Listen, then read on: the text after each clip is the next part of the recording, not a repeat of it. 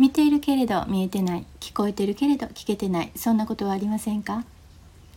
日々のささやかな気づきから生きやすさのヒントにつながる話題をシェアします。こんにちはリボンです。今日は月1配信のメルマガ生きやすさのヒントから朗読します。2022年8月分第164号。タイトルはぐるぐる思考をどうしていますか？です。聞いてください。気がついたら辛い思考がぐるぐる回っている。早く抜け出したいと願いながらどんどん深みにはまっていく。思い当たる方もいらっしゃるのではないでしょうか。そんなことあったかな？と思い出せないぐらいの人は幸せですね。一方それが定期的にやってくるとかそういう時間で一日が覆われているという人は辛いです。今月はぐるぐる思考に困っている方に向けてつぶやきます。誰しも悩みを持ちますが中でも性格にまつわる課題は解決が難しく悩む時間が人生を無駄にしているような感覚にさえ襲われます。しかしそれが見方によっては騙し絵のように消えてしまったり手のひらサイズになるケースがあります。不思議だし本当に？と疑いたくなりますよね。でも本当です。これは悩みの前提を疑ってみるということから始まります。ここで言う前提を疑うというのは今抱えている辛さは悩むに値することなのかどうかについて吟味するということです。私は相談をお受けしていて真面目な人ほど悩みを深めやすく解決には努力が必要だと信じていると感じるようになりました。悩んでいる時というのはなぜできないのかどうしてこうなったのかというふうになぜどうしてと原因追求をして自分を追い詰めがちです。考えても答えが出ないと分かっているのにやめられない。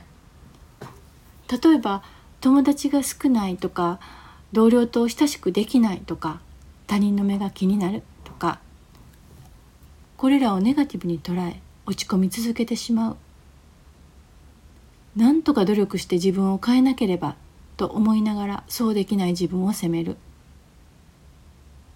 確かに他人と過去は変えられないと言われますし自分を変えることが功を奏することも多くあるでしょう。でもいつもそうとは限りません。というのも気持ちが疲れきったまま自分を変えようとしてリバウンドを起こす人を見てきたからです。そこでまずはその課題が悩むに値することなのかどうかを検討することがポイントです。例えば一つ目の友達が少ないと悩むのは友達は多い方がいいという一般的な考えが基本になっていないでしょうか。でも本当に多いだけが良いことなのでしょうか。たとえ友達と思える相手がいないとしても本や映画で心を動かす自分を感じることでそれを補う術を持ってみるのはどうでしょう？2つ目の同僚と親しくできないという悩みについてはもちろん親しくできるに越したことはないと思います。でも職場は仕事をするところです。仕事ができればひとまず OK と割り切ることができればどうでしょう？3つ目の他人の目が気になるということについては一番よく聞くお悩みです。悩んでる人から見ると周囲の人たちが簡単に人間関係を築いていると見えるようです。しかし案外多くの人がそれに悩みながらその人なりの工夫を重ね社会とつながっています。人目が気になるという悩みを持つ人はそれによってしたいこと言いたいことが制限され人生が窮屈だとおっしゃるのを聞きます。それでもまずは人目が気になるのは自分だけではないということを知り悩む方向を改めてみませんか？ここで重要なのは今の自分でも OK と自分だけは自分の味方でいることです。そうは言うけどその考え方ちょっと甘くない？と思われるかもしれません。この話でクライアントさんの奥から帰ってくるのもそんな考え方をしたら今以上にダメな自分になってしまうという反論です。しかしながら自分へのダメ出しを続けることは本来の解決策のために正しく悩む力を奪ってしまうのです。そうならないためにも誰もがもともと持っている元気な心の状態を回復させることが先決です。ただこのことは誰かが変わってくれることはなく他人任せにできないから大変でもあります。そこで冒頭に「騙し絵のように」という表現を使いました。これは現状は変わらないけれど見方を変えることによって目の前のことが違って見えてくることを意味します。心の省エネとでも言いましょうか。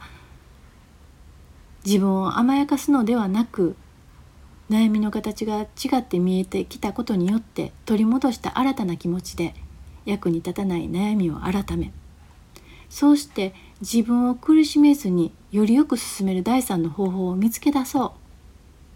そんな思いからです。原因追求した結果出てきた答えがいくら正しくても実行できないなら意味はありません。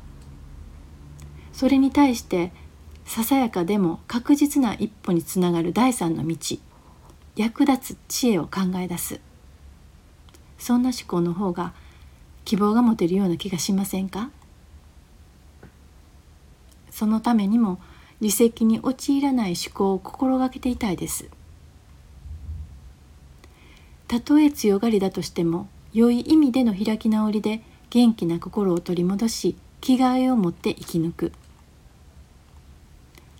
そんな姿勢は地味な歩みであっても何かしらの形で周囲に伝わりいつしかそれが豊かさを伴って帰ってくる。一朝一夕とはいきませんがこれを信じられると気持ちに変化が起こります。もし今あなたが出口の見えないぐるぐる思考にはまっているとしたら悩みの前提を疑い騙し絵感覚を味わってみませんか？朗読は以上です。最後まで聞いていただいてありがとうございました。ではまた。